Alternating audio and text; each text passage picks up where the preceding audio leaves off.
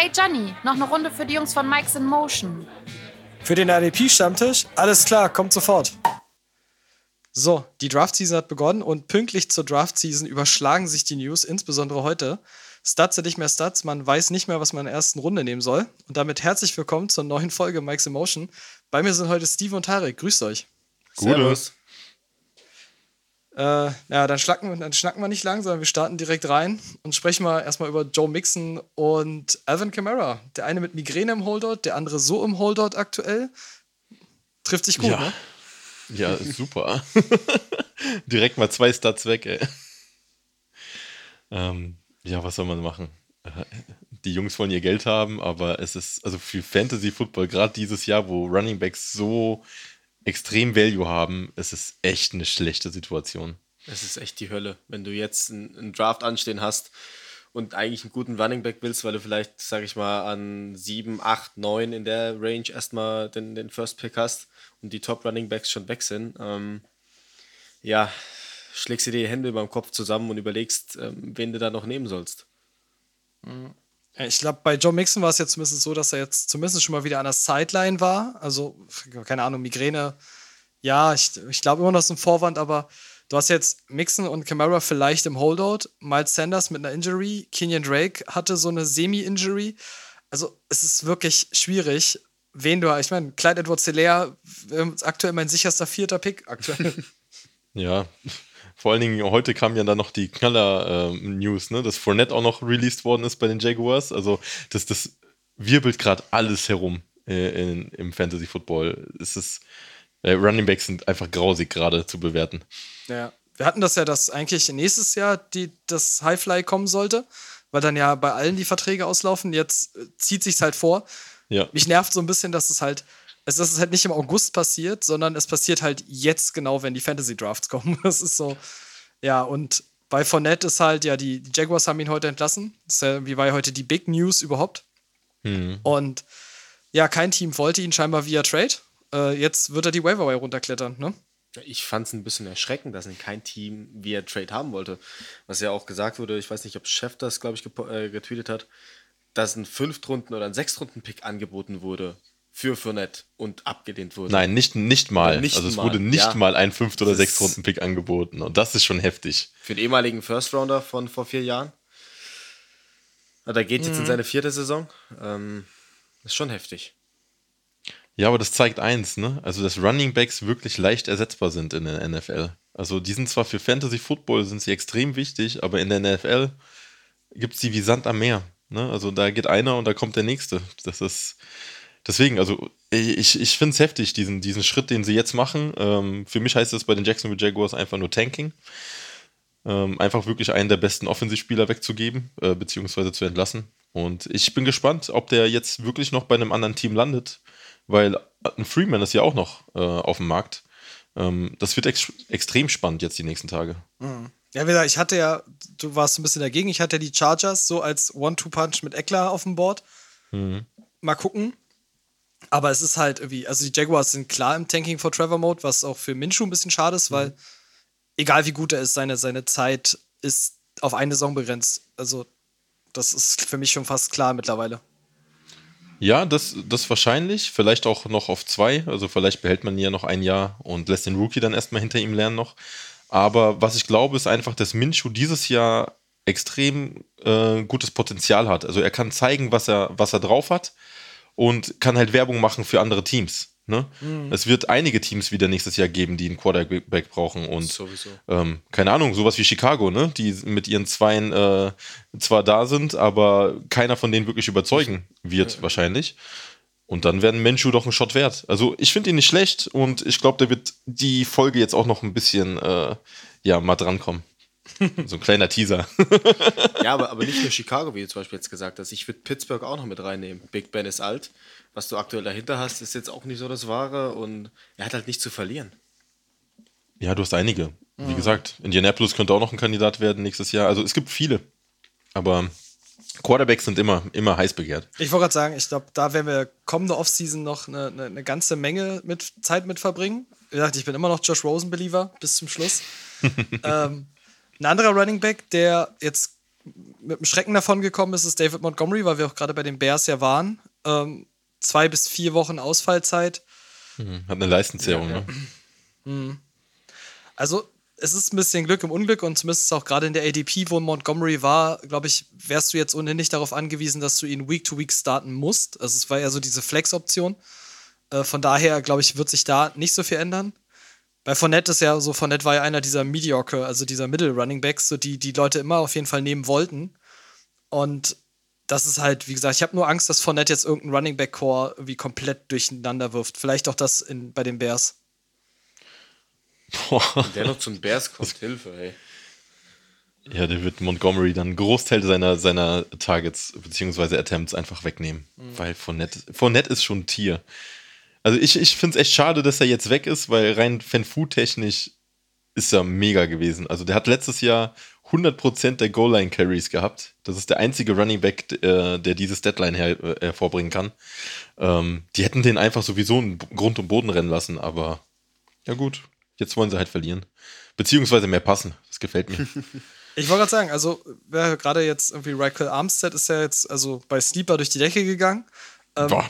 Ja. Fand ich, also Chris Thompson ist, glaube ich, für PPR wirklich eine geile Option. Das habe ich jetzt auch von mehreren gehört, dass der so die, die, die Main-Geschichte sein kann. Würde ich jetzt für Armstead in einer anderen Liga hard reachen? Wahrscheinlich nicht. Also ich glaube, das wäre immer noch so Runde 7, 8, da wo du so die, die anderen Late Cups irgendwie hingepackt hast. Selbst das wäre mir noch zu früh. Ja, je nachdem, wie viel Nito hast. Ne? Also mhm. das ist so in, in den Bereichen. Aber Thompson ist für in PPR-Ligen gerade ähm, extrem gut. Weil also in Washington hat er ja immer performt. Der hat halt wirklich Verletzungsprobleme und eine große Historie damit. Aber wenn er fit ist, das ist einer, der extrem im Passing-Game eingesetzt wird, also so ein Terry Cohn-Verschnitt. Und äh, man darf nicht vergessen, dass sein alter Head Coach ne, jetzt bei den Jaguars Offensive Coordinator ist mit mhm, Gruden. Genau. Also der, die kennen sich die beiden. Ja. Deswegen, ich bin da gespannt. Ich glaube, spätestens nach diesem Waiver Wire Claim können wir doch mehr zu sagen, irgendwie, wo es dann hingeht. Äh, wer Slow Drafts macht, ich würde gerade die Zeit maximal ausreizen, um zu gucken, wie sich das entwickelt. Also, das kann ich nur als, als Hinweis geben. Und dann kommen wir zur nächsten Verletzung. Ähm, Jalen Rager, der einer der, der Breakout-Rookies in vielen Podcasts, hat sich am Arm verletzt, wird wohl zum Saisonbeginn nicht fit sein, soweit ich das jetzt gelesen habe. Ja, soll auch vier ja, Wochen ja. ausfallen. Also die Eagles, ja, haben extrem Pech mit, mit Wide Receivern. Also, das war ja letztes Jahr schon so, ähm, dass Wenz nicht wusste, auf wen er werfen soll. Und das sieht jetzt dieses Jahr genauso aus, weil Jeffrey wird fehlen, Rager wird fehlen. Mit D-Jax, der steigt jetzt zwar wieder in, in den, äh, in den Draftboards, aber ganz ehrlich, ein 33-Jähriger, der nur von seinem Speed eigentlich lebt, ähm, weiß ich nicht, was von halten soll. Und ja, dann bleibt nicht mehr viel dann übrig. Bleibt hier wieder also, Greg Ward der andere Rookie John Hightower vielleicht noch oder so, aber ja, die, die Eagles schwächen sich wieder mal im Vorfeld der Saison. Aber habt ihr mitbekommen, wie die Verletzung passiert ist? Ja, ein Tackle. Der wollte einen Safety oder irgendwas bei einer Interception tackle. Wer hat ne? die Interception geworfen? Na? Richtig, Jalen Hurts. Warum? Weil sich Carson Wentz vorher beim Play im Training verletzt hat. Ja, stimmt, der ist ja auch Lowerback, ja. Ne, hat er. Ja. Es ist also wirklich, die Eagles fangen da an, wo sie letzte Saison aufgehört haben. Und wie gesagt, ich habe jetzt Rager jetzt ein bisschen tiefer. Also jetzt sind so Ayuk, der ja wirklich jetzt scheinbar wieder fit zu sein scheint für den ersten Spieltag. Und Henry Rux sind so die, die beiden Rookies, die ich jetzt gerade so, so im Auge habe.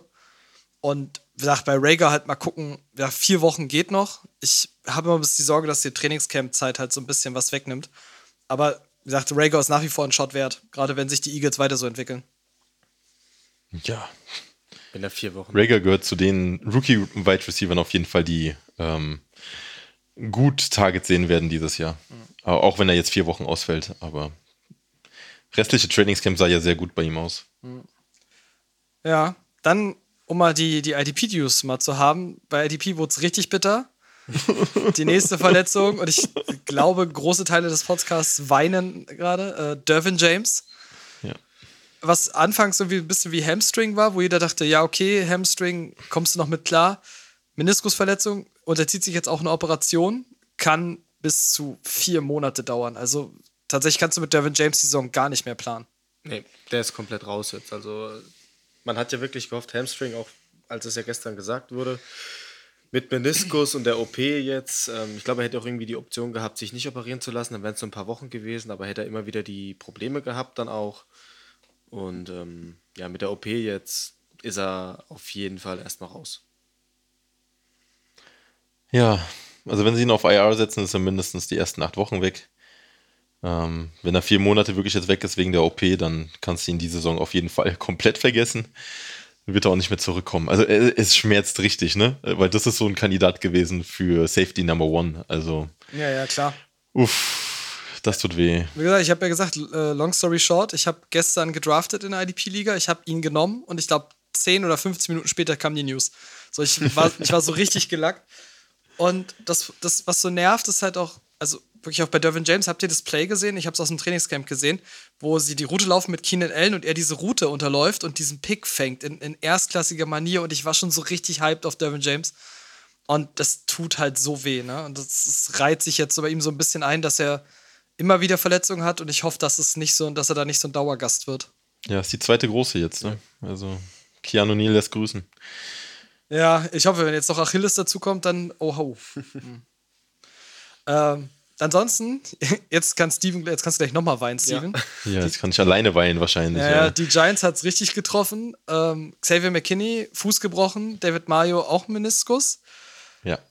Die Giants Defense ja, verliert gerade so richtig wichtige Leute. Also gerade McKinney als Rookie war ja wirklich fest eingeplant. Ähm, Chancen für andere oder wie siehst du es? Ja, jetzt läuft es wieder darauf aus, dass, dass Love äh, Free Safety wahrscheinlich spielen wird. Ja, und äh, Mayo weg, dann auf jeden Fall Connelly ähm, oder der Crowder, der Rookie von diesem Jahr. Also die machen sich echt gut in, im Trainingscamp, aber es ist, es schmerzt einfach, weil gerade, also Mayo hat sich super gemacht letztes Jahr. Ähm, der hat echt verdient gehabt, dieses Jahr wieder zu starten, neben Martinez und McKinney war einfach die Hoffnung für uns in, in, in der Defense ähm, vom Rookie Draft und ja, echt, also erst Baker mit, seinen, mit seiner komischen Aktion, ne, was schon schmerzhaft war und jetzt McKinney mit dem Fußbruch. Es ist, also für die Giants ist es echt schlimm. Ja. Ja, ich bin, äh, also ich will jetzt nicht sagen, mich freut's, aber ich bin ein großer Fan halt von äh, Julian Love. War ich letztes Jahr auch und war ein bisschen enttäuscht, dass sie halt einen Safety genommen haben. War dann aber schon klar, dass sie mit diesem Dreier-Safety-Verbund unbedingt spielen wollen.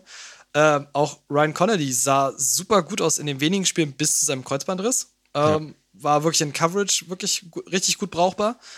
Und ich bin mal gespannt, ob beide, wie ihr, also gut, bei Love hast du ja schon irgendwie sehr, sehr viel gesehen und auch ob Connolly in einer größeren Sample Size das auch zeigen kann. Die beiden könnten äh, starke IDP-Targets werden.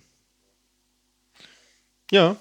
Vor allen Dingen kriegst du die sehr, sehr, sehr günstig. Ne? Also die, die sind ja absolutes Backend von, vom Draft. Ähm, die Giants werden oft auf dem Feld stehen. Also ja, schnappen, wenn man sie schnappen kann. Ja. Ich bin halt gespannt. Ich, es wird mich halt nicht wundern, wenn wir uns in zwei, drei Wochen ähm, IDP-Talk darüber unterhalten, dass wir sagen, claimt einen der beiden oder beide von der Waiver Wire. Also würde ich jetzt tatsächlich, würde mich nicht wundern. Könnte gut kommen, auf jeden Fall. Mhm. Gut. Und dann, oh Gott, heute sind so viele News. Da schießen wir die News ab und es wäre, wenn euch nicht die News, wenn nicht wieder die Jaguars mit drin waren.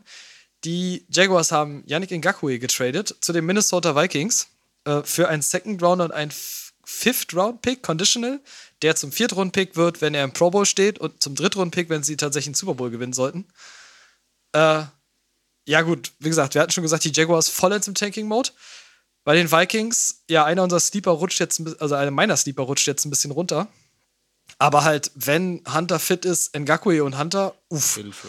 Hilfe. Einfach nur Hilfe. Ähm, NFC North kann sich auf was gefasst machen. Ähm, Stafford Rogers und entweder Foles oder Trubisky. Ähm, es könnte schmerzhaft werden. Also, ich finde den Move von den Vikings extrem gut, weil jetzt haben sie zwei Top-Defensive-Ends, zwei Top-Linebacker und zwei Top-Safeties. Ne? Also, ähm, die Defense ist stacked bei denen. Das wird eine super interessante Saison. Und ich, ich denke mal, das, was sie jetzt bezahlt haben, ist okay vom Preis her. Und für Jackson, Jacksonville, ganz ehrlich, also dass die jetzt noch einen Second und einen Fifth Rounder überhaupt bekommen für ihn, ähm, hat mich gewundert. Aber gut, passt. Ich, ich glaube so ein bisschen, dass sich die Jaguars da verzettelt haben, weil ich meine sogar, dass zwischenzeitlich mal ein höheres Angebot schon mal für Ngakwe da war und die Jaguars da gesagt haben, es reicht ihnen nicht. Ähm, es gab ja mal so Rumors, dass die Raiders auch letztes Jahr den, den 18. Pick in den Ring geworfen haben. Ähm, könnte also sein, dass sich die Jaguars ein bisschen verzettelt haben. Ngakwe wollte scheinbar unbedingt weg, weil er verzichtet ja jetzt auch freiwillig auf Geld, damit die Vikings ihn sich überhaupt leisten können. Ja. Ähm, und sein Fantasy Value ist halt jetzt unfassbar insane. Also, das muss man ja wirklich sagen, als Gegenseite zu Daniel Hunter, so, das hatten wir bei Odenigbo schon. Daniel Hunter wird halt der Hauptfokus sein. Er wird dann einfach viel mehr Space haben. Also, gerade in Ngakwe ist auf jeden Fall ein Pflichtpick aktuell in IDP für mich jetzt.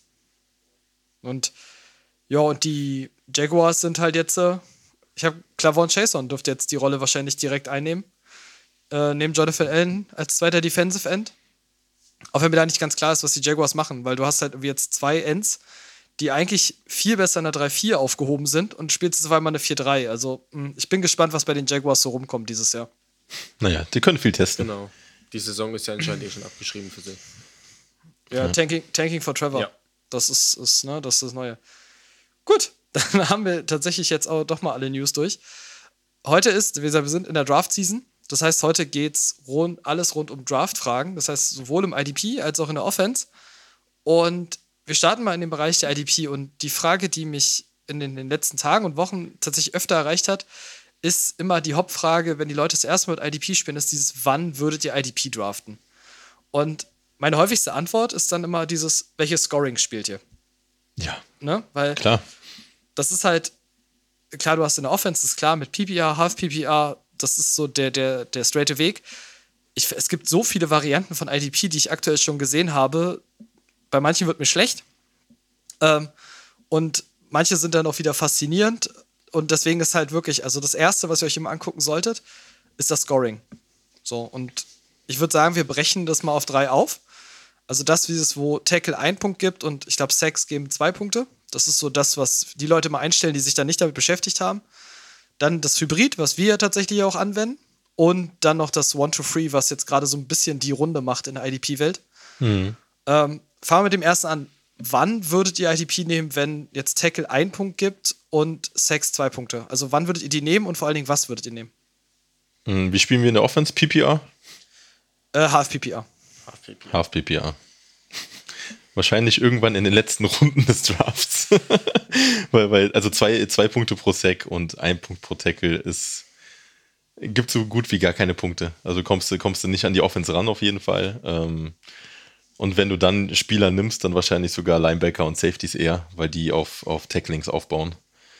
Ja, aber die wirklich, also dann ganz spät, weil es gibt so viele Spieler, die, da musst du nicht in den ersten Runden was nehmen. Da kannst du wirklich schon deine Bench eigentlich schon voll machen noch mit Offensivspielern und dann erst anfangen, defensiv zu picken. Ja, du musst sozusagen genau diesen, diesen Wendepunkt finden, wo du sagst, okay, jetzt könnte mir ein Defensive, ein, IDP-Spieler mehr Punkte bringen als irgendein Offense-Spieler, Offense-Wide Receiver, den ich noch auf die Bank setzen würde.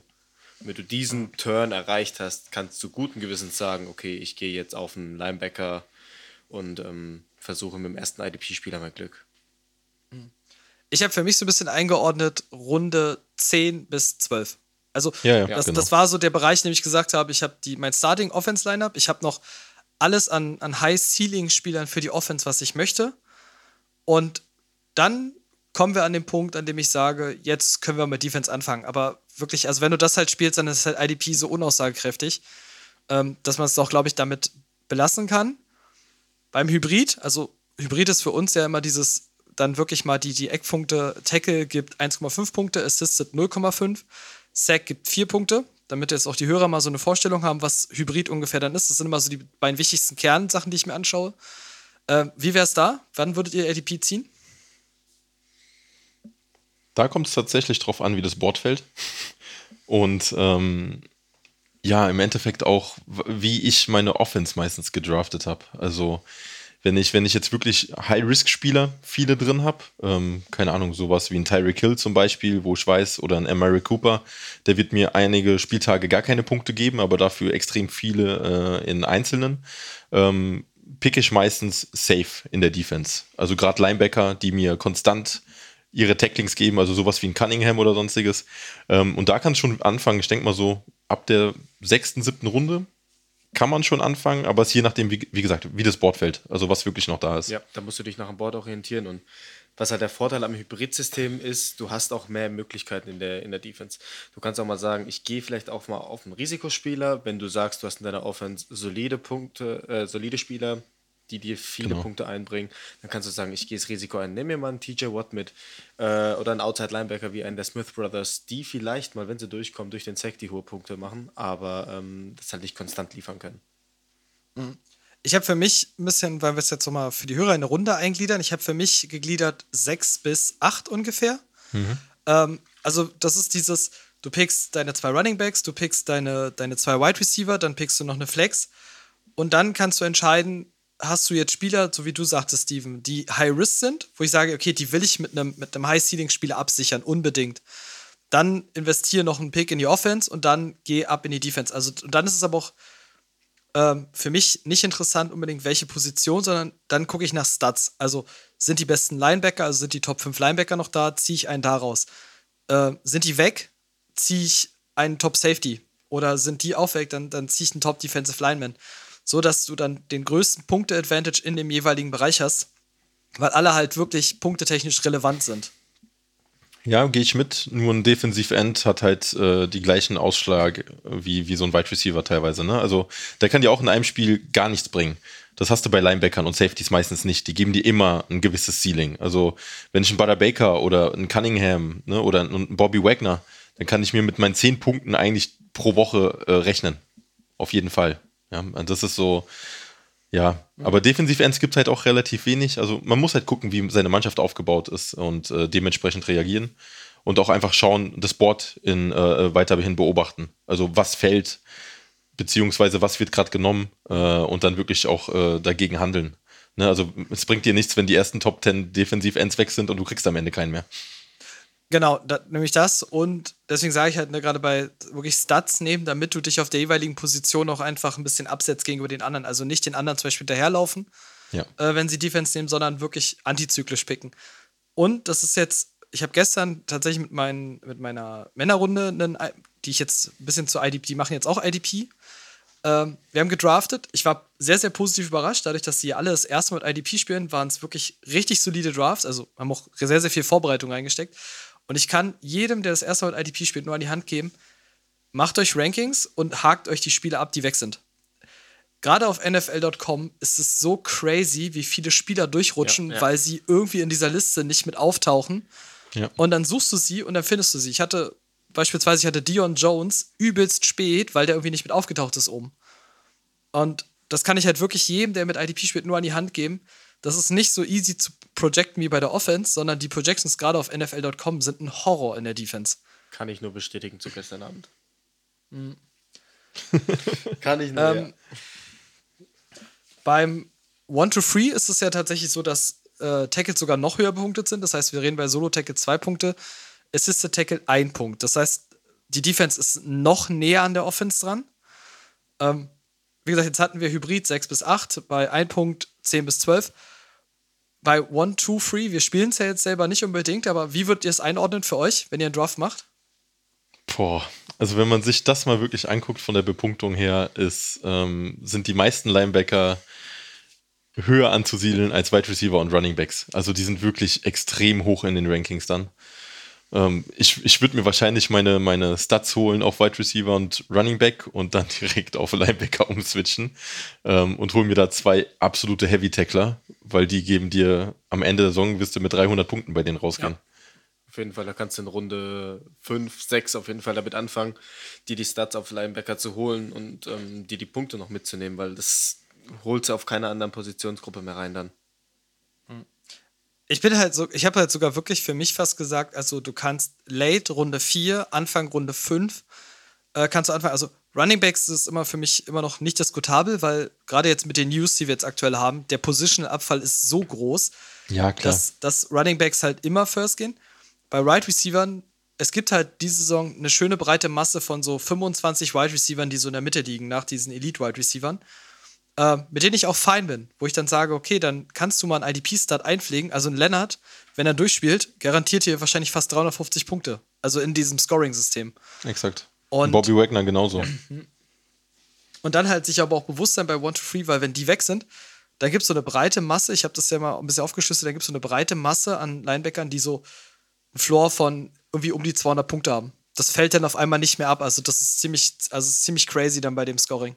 Genau, und das ist im Endeffekt über alles, was ab äh, Wide Receiver 30 kommt. Ne? Ab Wide Receiver 30 bist du so unter den, auf jeden Fall unter den 200 Punkten. Die Linebacker machen alle mehr Punkte. Und das ist halt das, was echt gefährlich ist an der ganzen Sache, weil die Linebacker, es gibt einfach zu viele Linebacker, die gut äh, performen und ähm, die, die, die machen das komplette Board kaputt. Also, pff, es ist schwierig. Ja. Sind zu wertvoll. Ja, Ja, die machen ja teilweise mehr Punkte als Quarterbacks. Also, Sehr kritisch zu betrachten. Also gerade für diese, äh, für die Scoring-Analyse, das- damit werden wir uns dann nochmal gesondert auseinandersetzen. Ähm, einfach, um das halt auch mal näher zu bringen, was bedeuten verschiedene Sachen.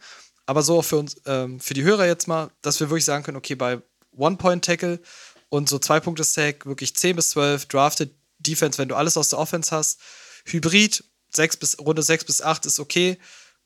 One-to-Free-Scoring, wirklich Ende Runde 4, Anfang Runde 5 kannst du dir tatsächlich Stats aus der Defense schon mitnehmen. So, Yes. und dann kannst du da tatsächlich auch so im Wechsel so ein bisschen picken. Ne? Nimm den Stat aus der Defense, nimm den Perspektivspieler oder nimm den Wide Receiver aus der Offense und dann bau Step by Step dein Team auf.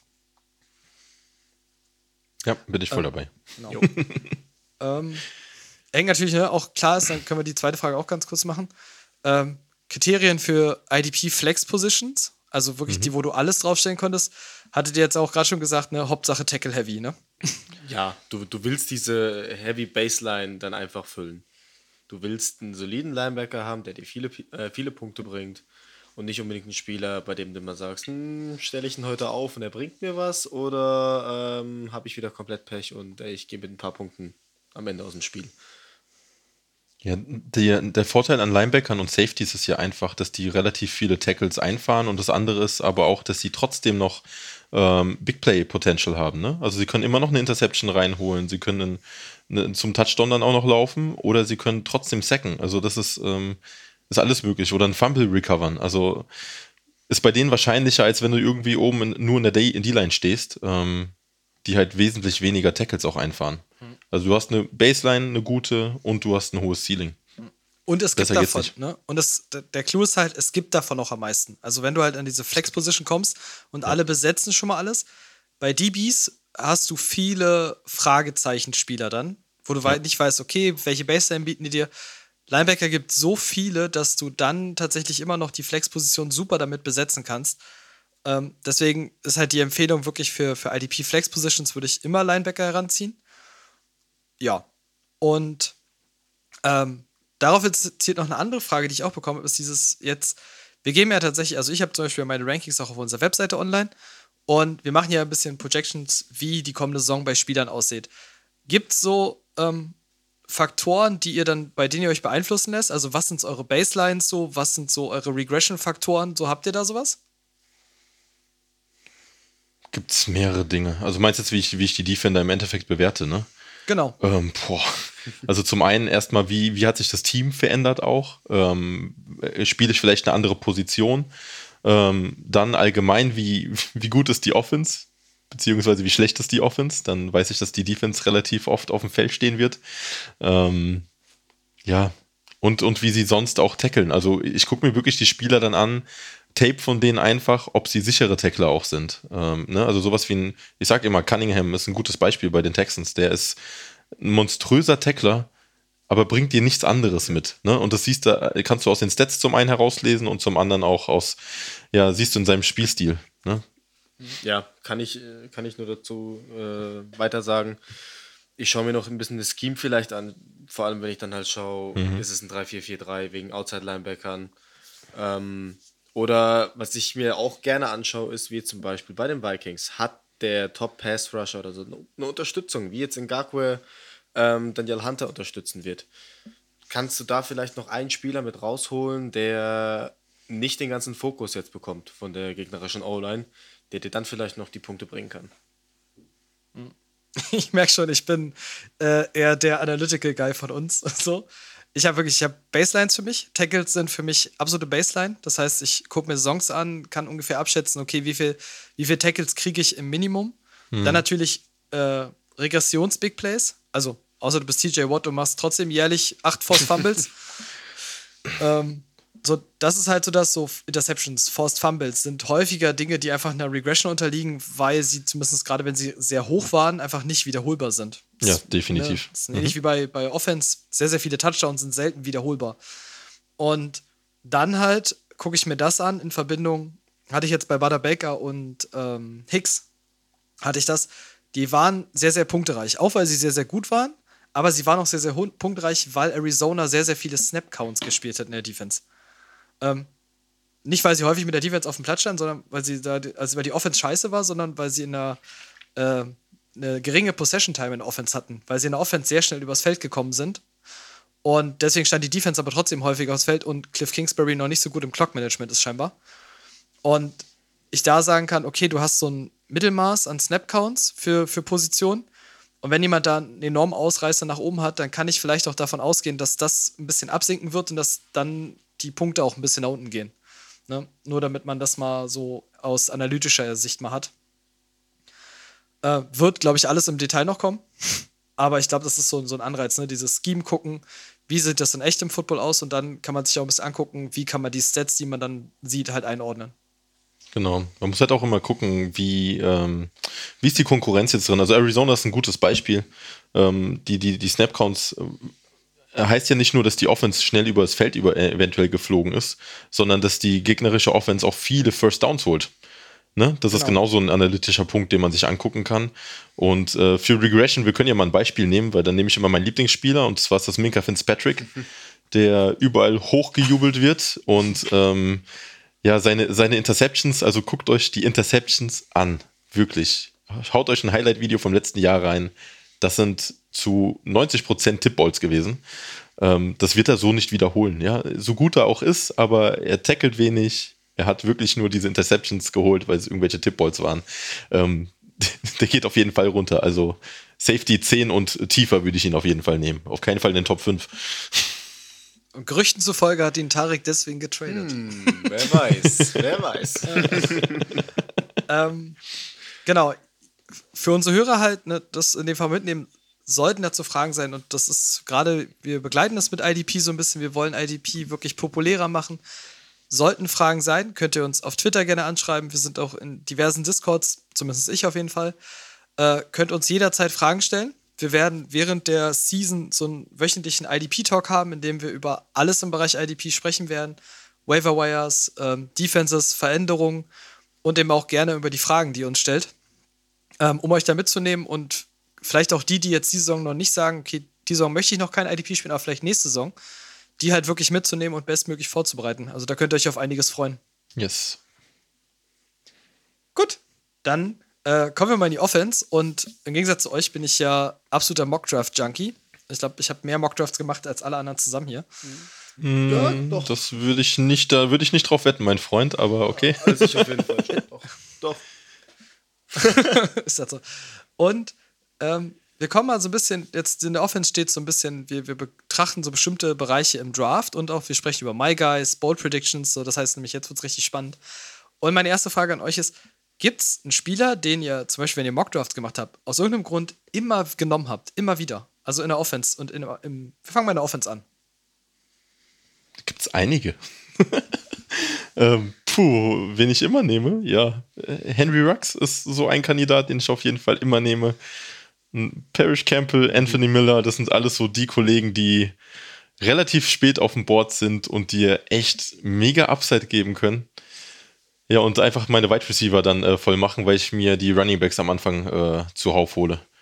Also, das sind, das sind so absolute Kandidaten. Ja, ja, auf jeden Fall. Ja, wenn ich noch dazu zählen würde, wenn ich versuche immer zu bekommen, ist ein Tyler Boyd. Ähm, ich versuche immer so ein bisschen auf den Brandon Cooks zu schielen noch ob man den noch irgendwie kriegt. Ähm, ja, wie Steven sagt, das sind Spieler, die können dir am Ende den Unterschied bringen, ähm, obwohl du es am Anfang vielleicht gar nicht denkst, weil sie nicht zu den Top 10, Top 5, Top 10 ähm, Wide Receivers gehören.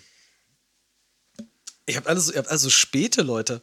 Ich habe liegt ein bisschen daran, dass ich äh, tatsächlich häufig an, also dass ich jetzt in der zweiten Bundesliga an 1 picke in der DST. Hm. Der Spieler, den ich immer nehme und den ich tatsächlich jetzt auch im echten Draft genommen habe, ist Kenny Golladay. ich stehe immer an, an 2-12, 3-1 vor dieser Wahl, Chris Godwin oder Kenny Golladay und ich nehme immer Kenny Golladay mit. Es ist zum Haare. Also, ich mag Kenny Golladay auch und wenn Stafford fit ist, dann erwarte ich mir Großes von Golladay. Aber der und Late Round Preston Williams sind die beiden, die ich immer mitnehme. Und mm. so, gerade bei Preston Williams bin ich noch so ein bisschen, da greife ich auch früher zu, als der eigentlich dran wäre. Aber Kenny Golladay fällt mir tatsächlich irgendwie immer in den Schoß.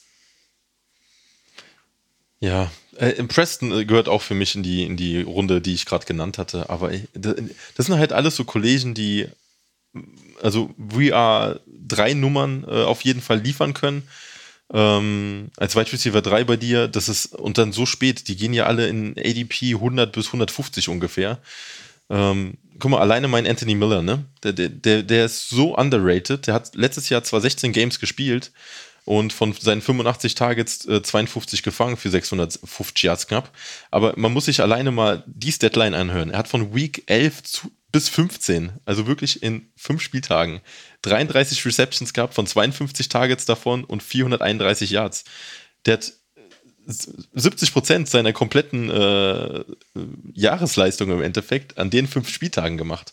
Ja, weil, weil Nagy einfach mal angefangen hat, ihn wieder einzusetzen und, und Trubisky auf ihn zu werfen. Also ähm, von dem erwarte ich mir sehr viel und Taylor Gabriel ist zum Beispiel ja jetzt weg von, von Chicago, der auch noch relativ viele Snaps gesehen hatte. Ähm, Anthony Miller ist die klare Nummer zwei in Chicago. Und egal wie schlecht der, Wide, äh, der Quarterback dort ist, der wird seine Targets bekommen und wird Punkte liefern. Also wir stellen fest, unsere My Guys sind auch unsere Sleeper. So, also so, so, die, die Sleeper und die Breakout-Kandidaten sind auch unsere My Guys. Ähm, bei IDP habt ihr mir vorher schon gesagt, fandet ihr es schwieriger zu beurteilen, wer so die Spieler sind, die, also wer sind so Spieler, die ihr immer nehmt bei, bei Defense? So, wo ihr sagt, da gehe ich auch mal ein bisschen drüber. Jeremy Chin. Oh. Reach ich jedes Mal. Ja. Den reach ich immer. Einfach weil Carolina ist ja ähm, auf dem absteigenden Ast aktuell. Also die sind auch im totalen Neuaufbau und in ihrer Division werden sie einfach nur auf den Sack bekommen. Und Chin wird super viel spielen. Geht auch relativ spät, klar. Aber ich, also den reach ich auf jeden Fall, weil für mich ist er, ähm, der wird sein, seine ADP weit übersteigen. Ja, also easy.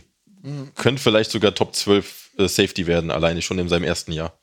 Ja, gerade weil Carolina so ein geil, so, so interessantes Defense-Scheme spielen könnte, wo er überall auf dem Feld steht, ne?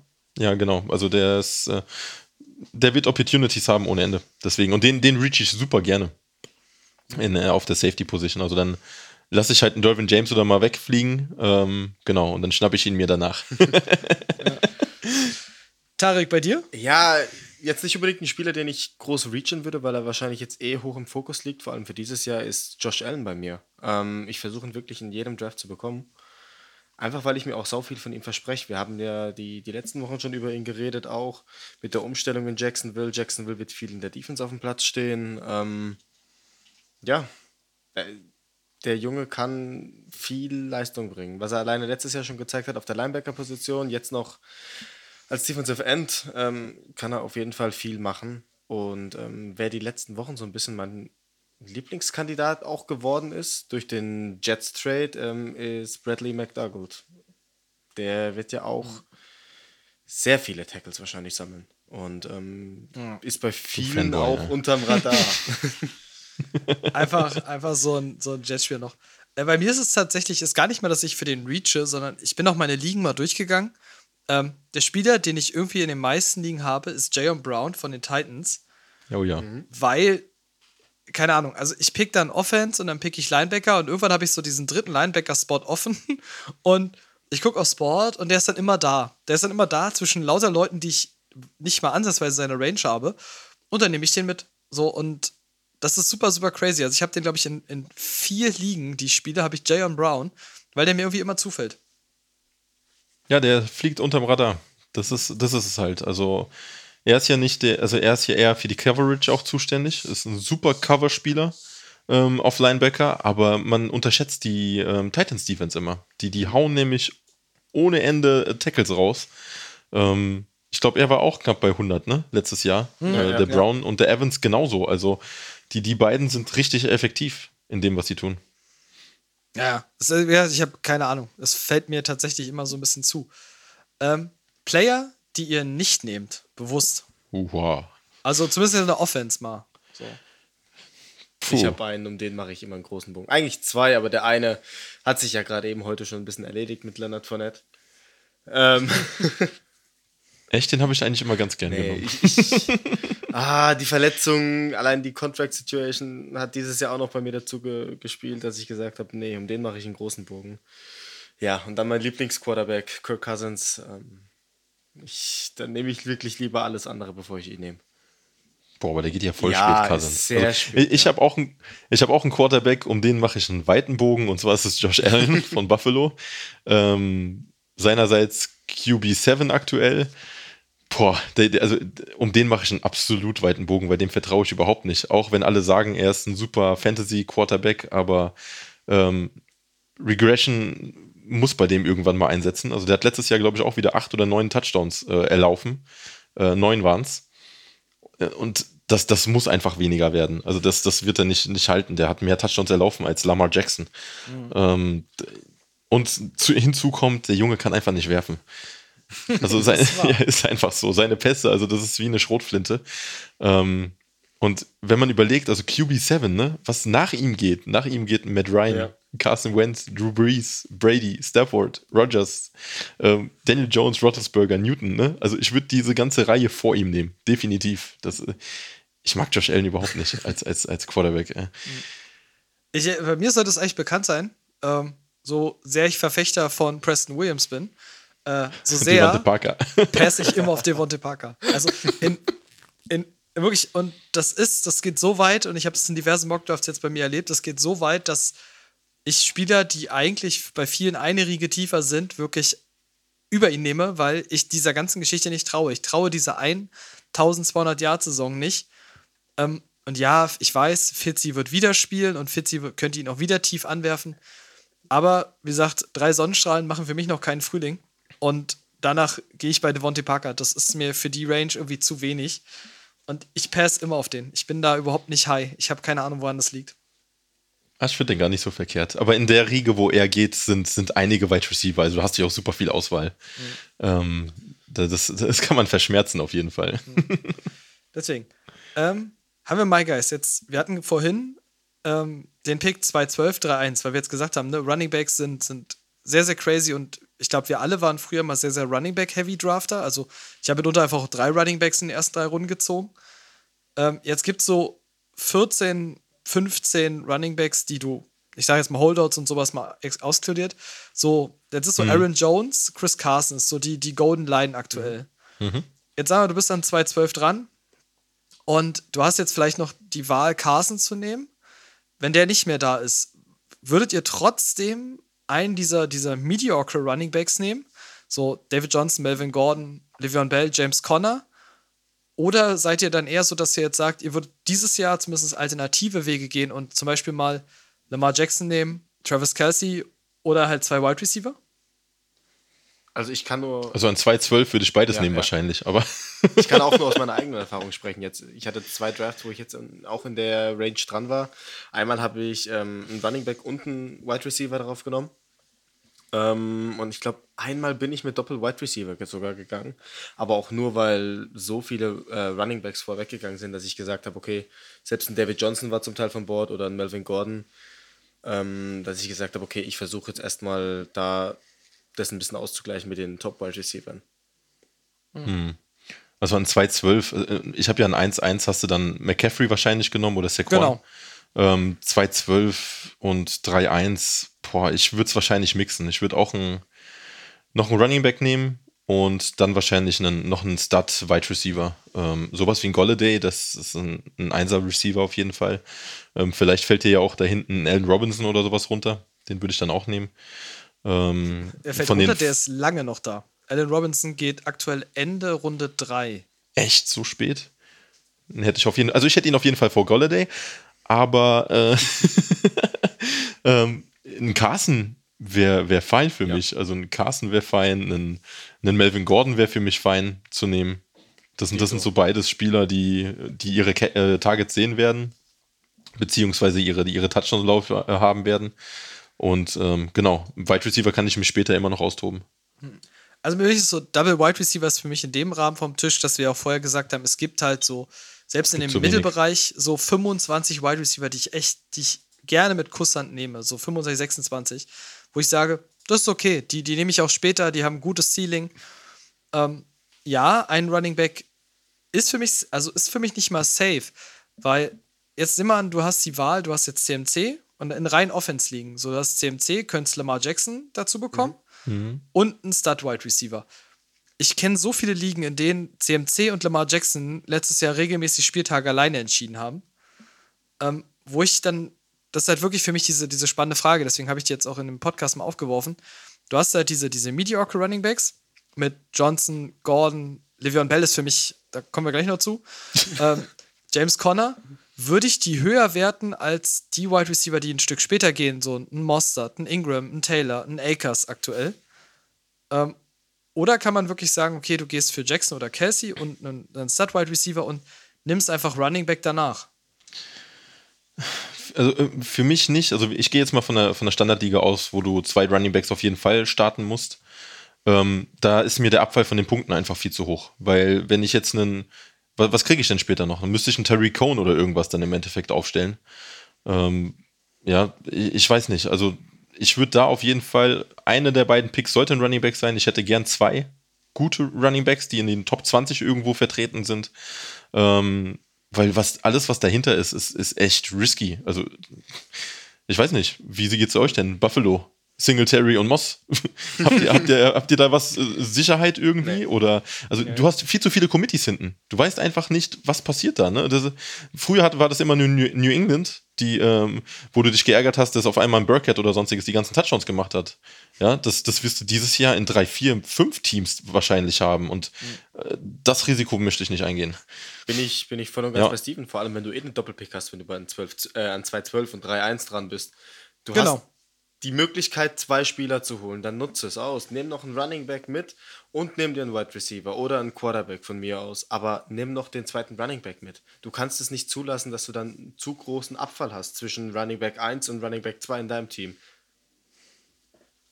Ja, also unterschreibe ich so. Also der Einzige, der für mich da, aber den würde ich tatsächlich auch in dem nächsten Turn nochmal ziehen, ähm, ist Mark Ingram. Also ich weiß, Ja. dass aktuell Jonathan Taylor durch die Decke geht.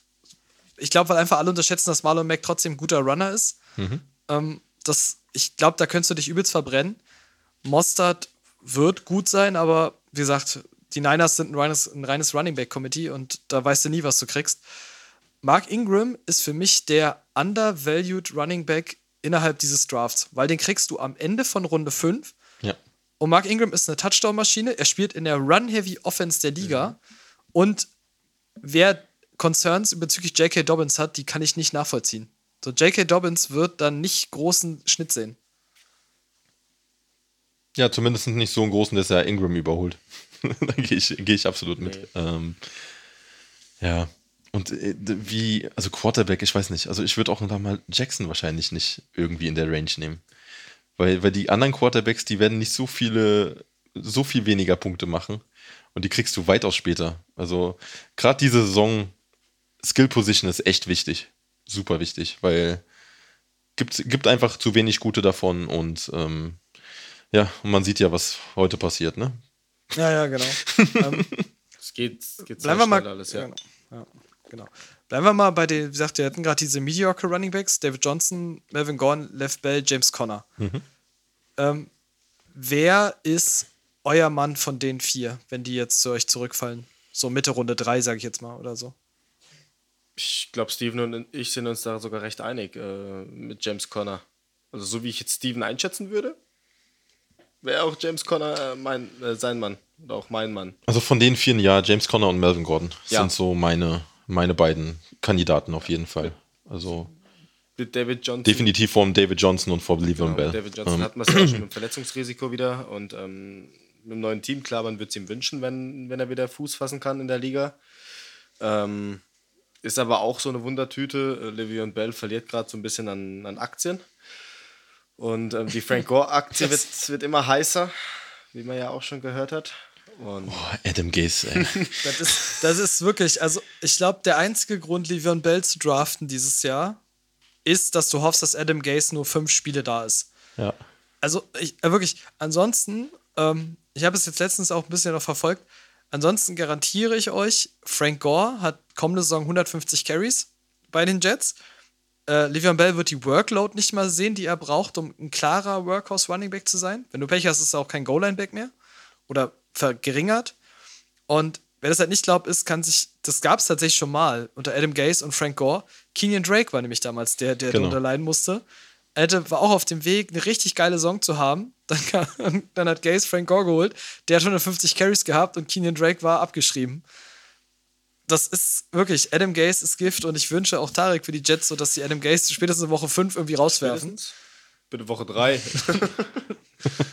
Also, deswegen, also Livion Bell ist für mich ein ganz heißes Pflaster. So, das ganz, ganz schwierig. Leonard Fournette müssen wir jetzt gucken, wie es sich entwickelt. Aber wirklich, also Livion Bell fasse ich, da nehme ich jeden anderen gerne davor. Und wenn ich dann sogar wirklich, also selbst Mossad, Ingram, äh, nehme ich gerne vor Livion Bell. Aktuell, ja. Da weiß ich eher, was ich kriege. Absolut.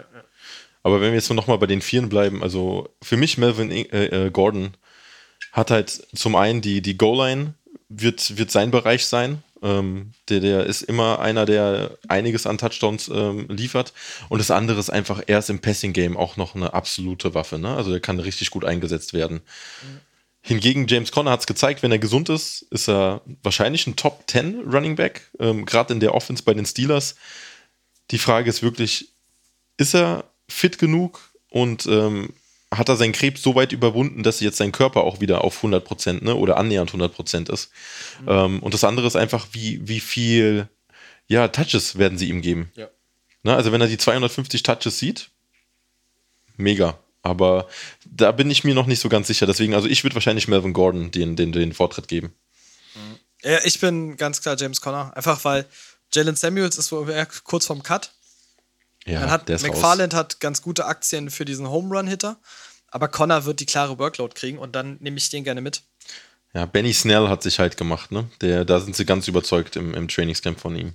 Ja, aber Tomlin ist einer, der setzt auf einen Running Back und dann läuft die Geschichte für ihn. ja. Und wenn Connor nicht, nicht wieder eine Verletzungsgeschichte hat, dann, dann ist Connor für mich da die ganz klare Wahl, weil Ja, ja, klar. bei, wenn er bei fit ist. Gordon, ich krieg das nicht raus, Philipp Lindsay wird mein neuer Carlos Hyde. So, so wirklich, ich habe es bei Chris Carson auch, dieses, der ist da und dann ist Carlos Hyde da. Und Carlos Hyde ist irgendwie immer so, der kommt so über die Backdoor, sneakt sich Carries und irgendwie ist das blöd. Und ich habe das Gefühl, dass Philipp Lindsay, dass das auch so werden könnte. Weil Philipp Lindsay ist halt, der wird aktuell stark an der Value verkauft, obwohl der viel, viel krasser ist. Ja, absolut. Zwei Jahre lang, zwei, zweimal Tausender Saisons gehabt. Also Lindsay ist auf jeden Fall unterschätzt, das Ich, stimmt. ich sag's mal so, ohne Melvin Gordon bei den Broncos wäre Lindsay auch einer der Top Running Backs noch der Liga, die du mit Sicherheit picken könntest. Ja, den du klar. gern genommen hättest, Ja. auf jeden Fall auch. Ja. Sehr gerne. Definitiv. Deswegen. Gut, das heißt, ne, wir sagen, also wir einigen uns quasi, Gordon Connor ist wirklich so der Way to go, dieser mediocre Running Backs. ja, definitiv. Ähm, wie gesagt, Ingram wirklich auf dem Zettel haben für später. Das finde ich, finde ich wirklich insane. Dann haben wir noch so diese, die Mid-Round-Targets von Wide Receivern, ähm, die dir einen richtig guten Floor geben, plus äh, ein Ceiling zum Teil. Und da hatten wir so ein bisschen so Jarvis Landry, Cooks, Tyler Boyd, Edelman. Wer ist so, so euer, den wollt ihr in den Mid-Rounds? So für Floor und vielleicht noch ein bisschen Ceiling. Also von den vier habe ich einen auf 100% an 1. Und das Tyler Boyd. Ja. aber, aber wirklich zu 100% an 1. Ähm, weil er gibt dir, zum einen gibt er dir wirklich einen, einen guten Floor. Der hat letztes Jahr 148 Targets gesehen. Ähm, und er kann dir, äh, gibt dir aber ein Ceiling wirklich, was, was reingeht. Er könnte unter die ersten Wide Receiver kommen. Also sagen wir mal die ersten 15 ungefähr. Da könnte er reinspielen. Und da, da, das ist genug Upside, was, also ganz ehrlich, wenn, was, von was reden wir da? Fünfte, sechste Runde, wo die wahrscheinlich gehen? Ähm, Tyler Boyd liebt, eine- liebt, liebend Tyler gerne. Boyd hat eine ADP von aktuell von ach- äh, 87. Also, ähm, Ich wollte gerade sagen, die gehen sogar Ende Sechster aktuell fast. Also so in fünfte Runde ist so der Bereich aktuell DJ Shark, TJ äh, McLaurin. Und äh, danach kommen so dieses Tyler Boyd und dann wechselt es ja mal Tyler Boyd oder AJ Green, je nachdem wie fit AJ Green ist. Ähm, aber ja, also ich mag Tyler Boyd an der Stelle, ähm, weil jetzt kam auch heute irgendwie, Borrow hat eine Good Connection mit ihm, das hört man ja mal gerne aus dem Trainingscamp. Ähm, ich mag Brandon Cooks, wenn diese Concussion-Geschichte bei ihm mal nicht wäre, weil Das wäre der nächste, ja. Mhm. so, aber die beiden sind so, weil Landry, weißt du halt nicht, da sind so viele Targetnehmer, die werden mit zwei Titans spielen, die spielen mit Landry, mit OBJ. Edelman ist halt, gut, die Patriots sind ein absolute Wildcard dieses Jahr.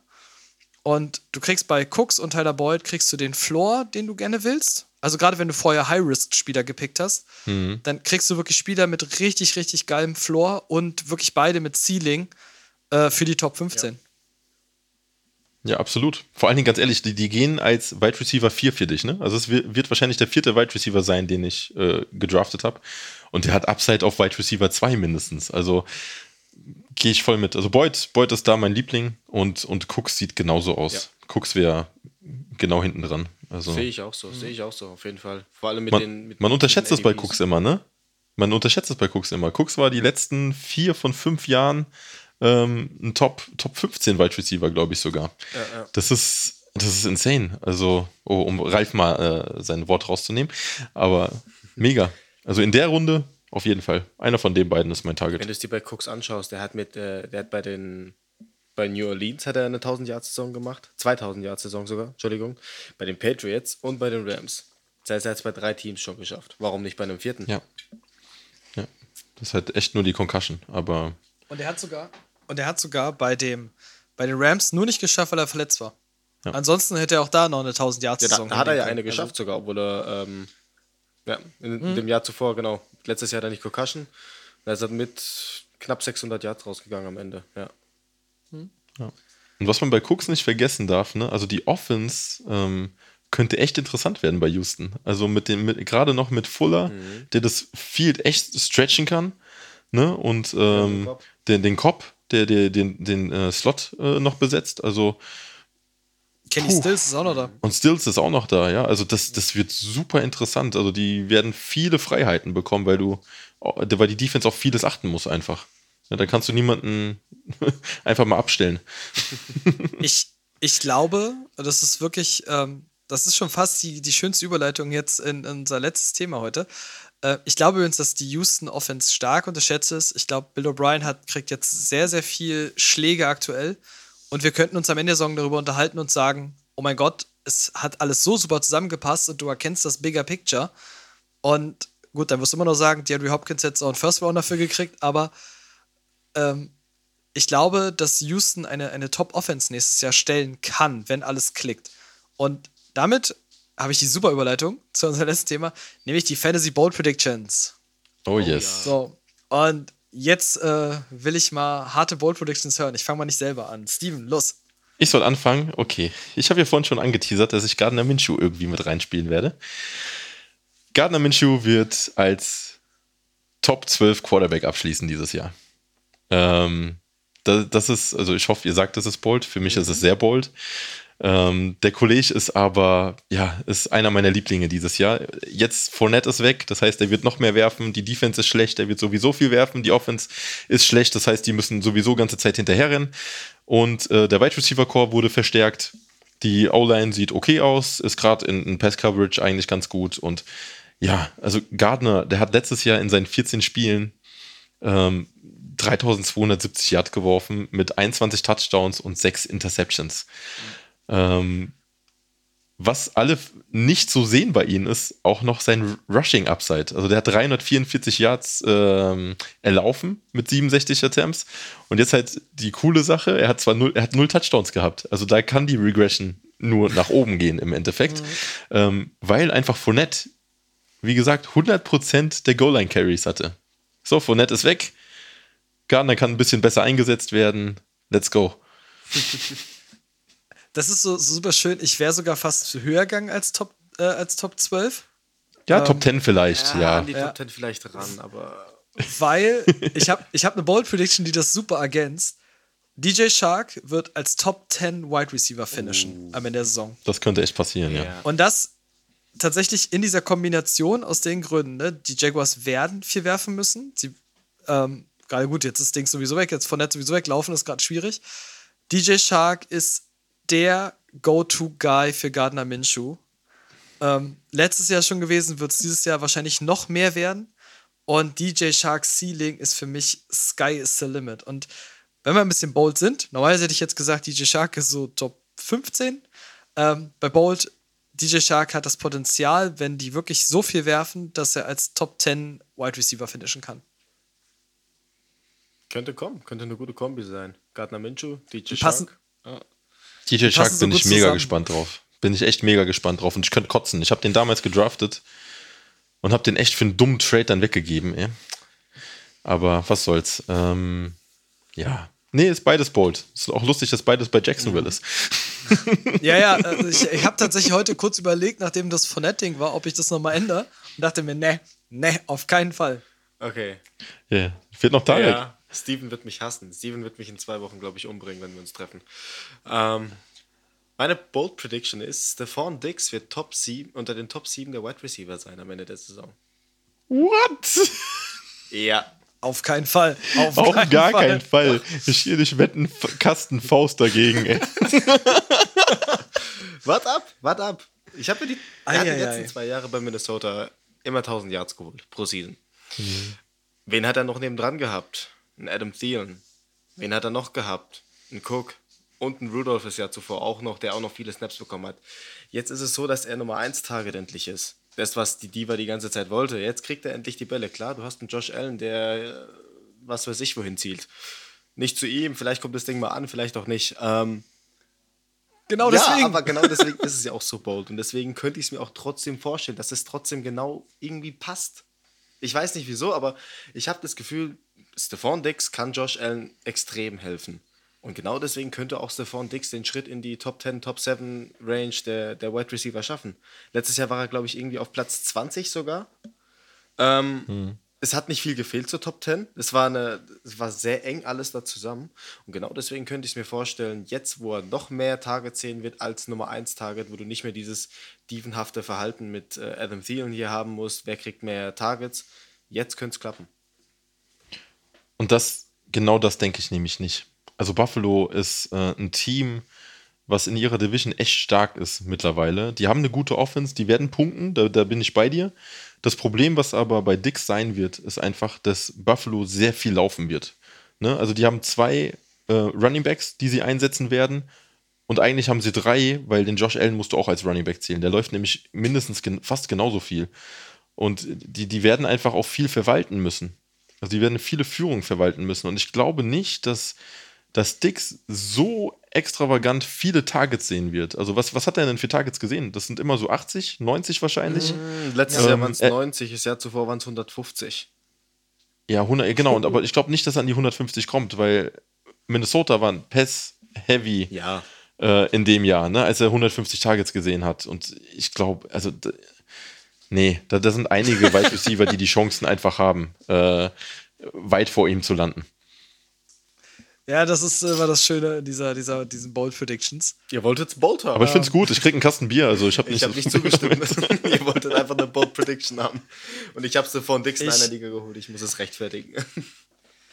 Ich, ich bin gespannt. Steven, hast du eine IDP Bold Prediction? Tatsächlich nicht. Oh. Ich, ich habe tatsächlich sogar zwei, also ich habe die, die könnte ich fast zusammenpacken. Die sind eigentlich gar nicht so bold, glaube ich, weil das Talent bei beiden da ist. Aber ich habe ein bisschen für mich mitgenommen als bold. Ähm, Raquan Smith von den Bears wird im kommenden Jahr Top 3 Linebacker finishen. Und das wird dich vielleicht sogar freuen bei der, von den Giants. Peppers. Jabril, Jabril Peppers Ja, ja. wird Top 3 Safe, also Defensive Back finishen. Ja. Da bin ich voll dabei. Peppers, habe ich ja in der, in der IDP-Folge auch schon gesagt. Peppers bin ich ganz, ganz hoch mit dabei. Der, der ist für mich talent-wise und, und athletisch und alles. Der ist eine absolute Granate. Topmann auf jeden Fall. Könnte ich mir auch gut vorstellen.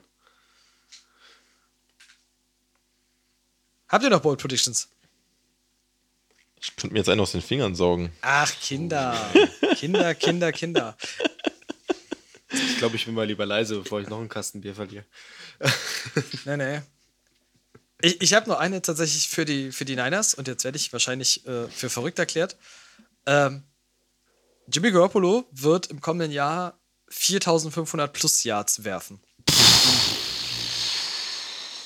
Die Niners werden ein, sind zwar nach wie vor ein Run-Heavy-Team, werden aber mit den Wide Receivers, die sie jetzt haben und George Kittle, es wird das Game mehr in die Hände von Jimmy Garoppolo gelegt und der wird für mehr Yards werfen, als also für 4500 plus Yards werfen. Okay, diese Wette nehme ich auf jeden Fall auch Bleib- an. Auch ein Kasten Bier? Bleib, bleib unter vier und wir können vielleicht reden. Also, viereinhalb. Viereinhalb ist heftig, ja. Viereinhalb ist heftig. Ja. Gut, unter 4 zu bleiben ist, also wenn ich jetzt 4000 plus sage, ist das keine Bold Prediction, weil ich, ich glaube, Jimmy Garoppolo hat letztes Jahr 3900 noch was geworfen. Also, wenn ich jetzt sage, der wirft nächstes Jahr 4000 plus, ist das tatsächlich jetzt nicht große Margin. Also, Okay, komm, ich hau auch noch eine raus. Die, die würde mir jetzt so spontan einfallen. Ähm, ich ihr wisst, ich bin ein riesen Lamar Jackson-Fan. Ähm, ich bin euch, glaube ich, letztes Jahr so auf den Sack gegangen mit dem Spieler. Oh, ich erinnere mich noch an Woche Aber- eins.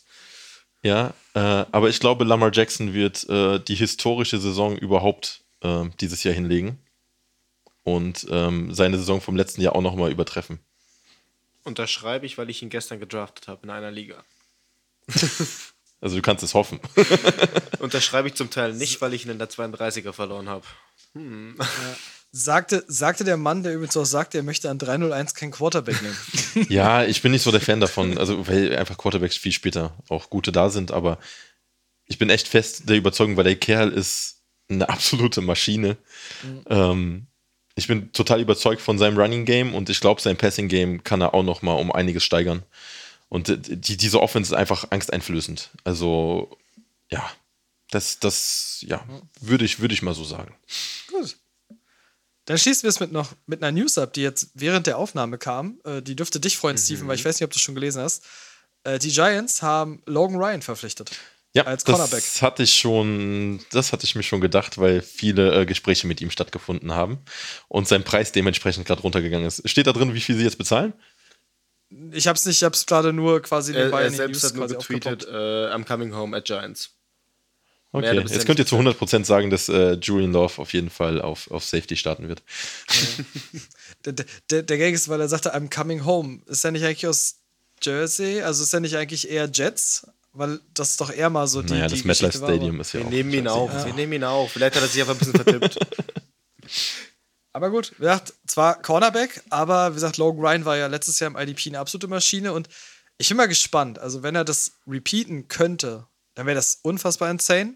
Wird er jetzt nicht drauf wetten, aber wie gesagt, vielleicht auch einer, den wir später mal auf diesen Waiver-Wire-Geschichten sehen. Also auf jeden Ja. Fall eine gute Verstärkung. Gerade für unsere Secondary. Ich freue mich. Genau. Gut, dann sind wir heute am Ende. War ja tatsächlich auch sehr, sehr, sehr, sehr viel und umfangreich heute. Wir waren echt lang heute. Oh, ja. ja. Ähm, in dem Sinne, ähm, vielen Dank fürs Zuhören. Ihr findet uns nach wie vor unter den entsprechenden Social Media Kanälen bei Mike's Emotion. Und ja, ich müsste da tatsächlich irgendwann mal unsere persönlichen Accounts alle mal verlinken, sonst ist immer die zu erwähnen so schwierig. Aber ich mache das mal. Ähm, wir hören uns nächste Woche wieder. Dann geht's quasi mit der Preview auf Woche 1, weil dann ist auch endlich wieder Real Football. Yes, Sir. Endlich Ja, geht's los. dann- Dann wissen wir, wofür wir das alle machen. Und genau, wir werden dann auch mit dem, mit dem IDP-Talk so Step by Step starten. Und da könnt ihr euch auf jeden Fall auf einiges freuen. Und dann hören wir uns nächste Woche wieder. Bis dann. Ciao, ciao. Gute. Servus.